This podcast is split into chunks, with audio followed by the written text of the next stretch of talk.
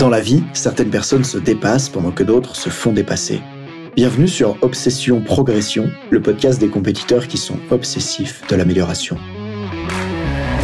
Je m'appelle Nathan Delacoste, je suis préparateur mental spécialisé dans les sports extrêmes. J'accompagne surtout des athlètes internationaux comme les skieurs et snowboarders en équipe de France. Dans ce podcast, je partage les coulisses des séances et des prises de conscience avec l'intention votre mental au plus haut niveau en entraînant l'humain derrière la machine. Pour cette quête de performance, je vous parle à la fois mindset, cohésion de groupe, discours d'avant-match, résilience et gestion des émotions. Prenez une bonne dose d'inspiration à chaque épisode, ils sont rendus possibles par Ready to Rock.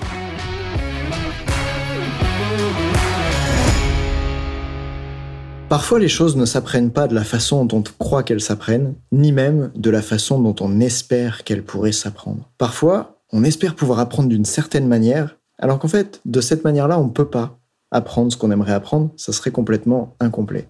Et je vais te donner plusieurs exemples.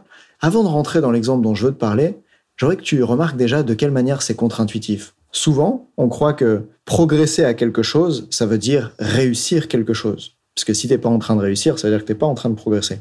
Mais en même temps, le seul moyen de progresser au shoot au basket, c'est de prendre le ballon dans tes mains, de l'envoyer vers le cercle, et plein de fois, plein de fois, de faire airball, de faire un rebond qui n'est pas bon, de pas rentrer le ballon dans ce filet. Et grâce à tous ces lancers ratés, bah à force, tu vas pouvoir te régler. Parce qu'au basket, c'est en tirant un peu trop à gauche, en tirant un peu trop court, que tu peux comme ça apprendre la prochaine fois à tirer un peu plus à droite, un peu plus long. Et donc dans ce podcast, j'aimerais te montrer comment parfois c'est contre-intuitif. Je veux m'adresser aux entraîneurs qui parfois décident de ne pas suivre de formation en préparation mentale et me disent tout simplement, tu sais Nathan, euh, vu le prix que coûtent tes formations, donc pour être sincère, on a des formations entre 1500 et 5000 euros. Vu le prix que coûtent tes formations, en fait, euh, avec ça, je pourrais acheter des centaines de livres, juste lire les livres, et grâce à ça, apprendre plein de choses en préparation mentale. Et ce que j'aimerais leur dire, c'est que bien qu'on puisse apprendre beaucoup dans les livres, on ne peut pas apprendre ce qu'est vraiment l'entraînement du mental dans un livre. Et pour ça, j'aimerais te donner l'analogie suivante. Si tu lisais tous les livres qui existent sur le ski alpin, si tu lisais tous les livres sur la biomécanique en ski alpin, comment adapter son ski aux conditions de neige, comment faire le virage parfait en ski alpin, peu importe tout ce que tu lis, tu vas vraiment apprendre le ski alpin au moment où tu mets en pratique sur le terrain. En soi, lire ne suffit pas. Et d'ailleurs, tu pourrais me dire, ah bah oui, bah du coup, il suffit de lire la préparation mentale, puis la mettre en pratique. Sauf que déjà, pour pouvoir vraiment progresser en ski alpin, tu peux lire tous les bouquins que tu veux, le memento de l'ENSA et tout ça. Quand tu arrives sur le terrain, si t'as pas quelqu'un pour te faire des feedbacks par rapport à ce que tu fais, tu pourras jamais réellement progresser.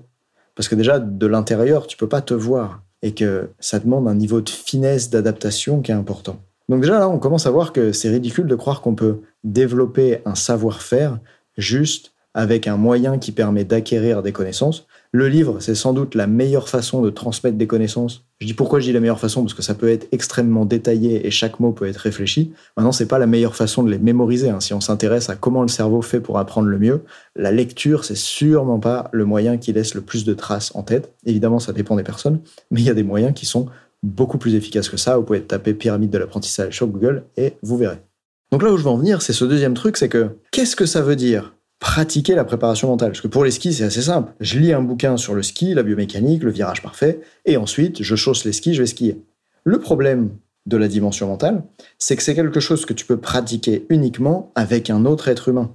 Et malheureusement, il y a encore beaucoup de personnes qui croient qu'il suffit de lire des livres sur la psychologie pour comprendre comment fonctionne la psychologie et comment interagir avec la psychologie des gens. Mais en réalité, si t'as pas quelqu'un face à toi qui va être un cobaye, avec qui tu vas pouvoir pratiquer, tu peux pas développer ces compétences-là.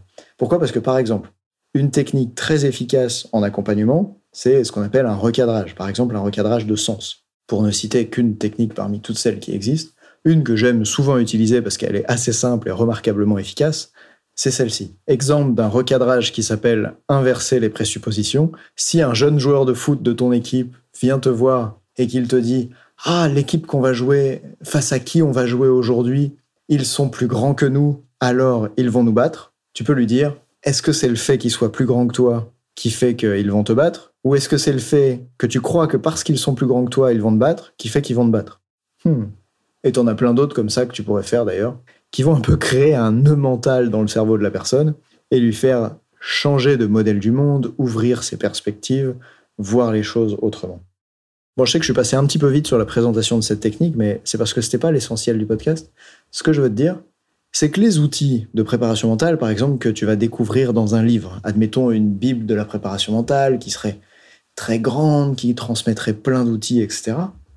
Au moment où, d'ailleurs, il y a un livre qui s'appelle comme ça, alors je ne cherchais pas à le désigner spécifiquement, je voulais parler de la difficulté qu'il y a à passer du livre au monde réel qui est un peu la difficulté qu'il y a des fois à passer d'ailleurs de la science au terrain, c'est très connu. Ce que je veux dire par là, c'est qu'au moment où tu es sur le terrain face à quelqu'un, c'est un autre monde.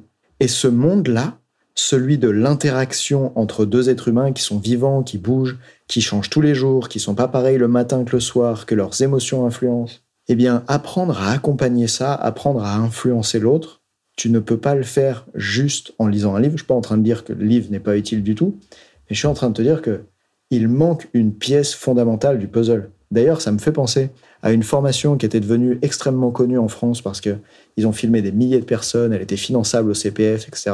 Et cette formation à la préparation mentale, qui d'ailleurs délivrait un titre avec lequel les gens se prétendaient préparateur mental diplômé, etc.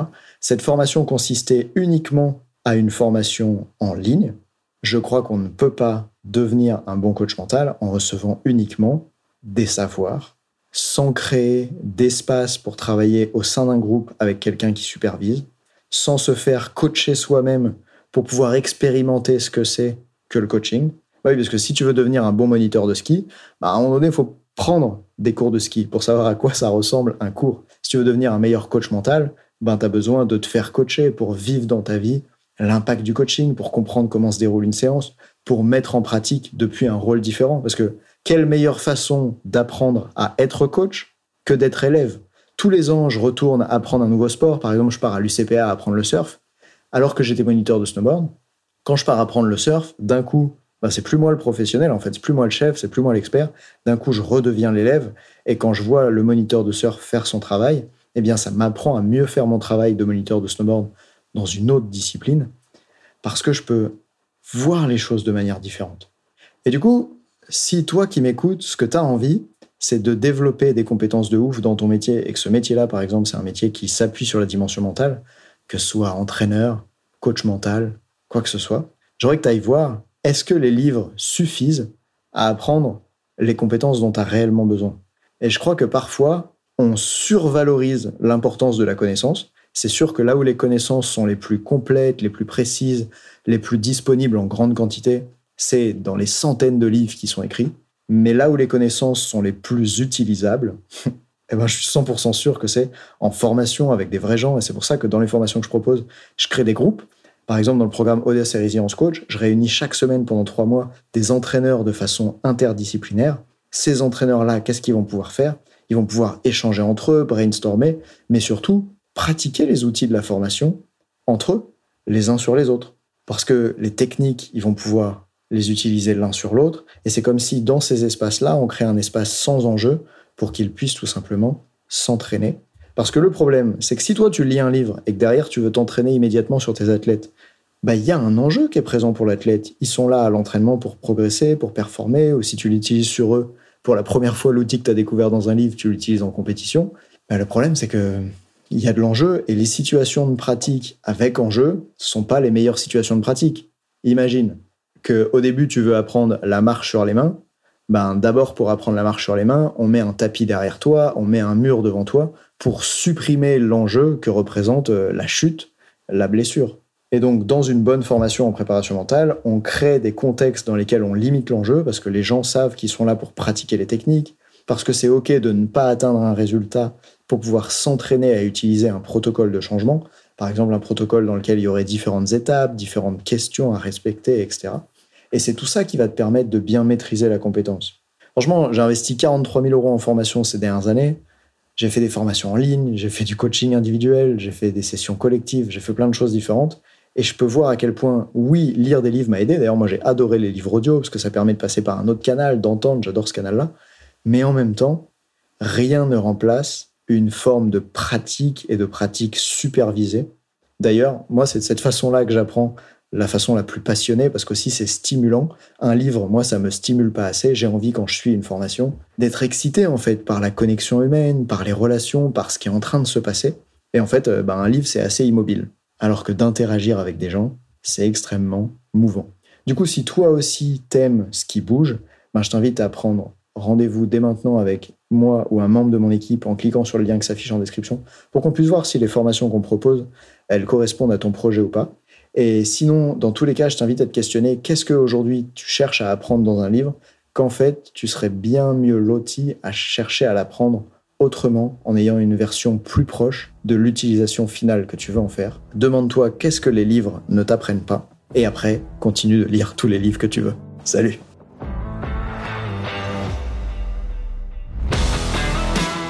On dit souvent que le mental, c'est 70% de la performance à haut niveau. Pourtant, rares sont ceux qui l'entraînent au moins de 10% du temps. En écoutant jusqu'ici, t'as donné à la dimension mentale un peu plus de la place qu'elle mérite chaque semaine. Bien joué.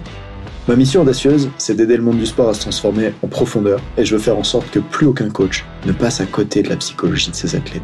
C'est pour accomplir ça que je crée une tonne de vidéos sur YouTube et des épisodes comme celui que tu viens d'écouter. Alors, je vais pas te demander d'inscrire de force tes amis au podcast et en même temps, si tu peux en parler à quelqu'un qui va l'adorer, quelqu'un à qui ça serait utile, ta recommandation, elle signifie beaucoup pour moi. Si chaque auditeur en parle juste à deux autres, l'année prochaine, on sera des milliers de fois plus nombreux avec l'obsession progression. Salut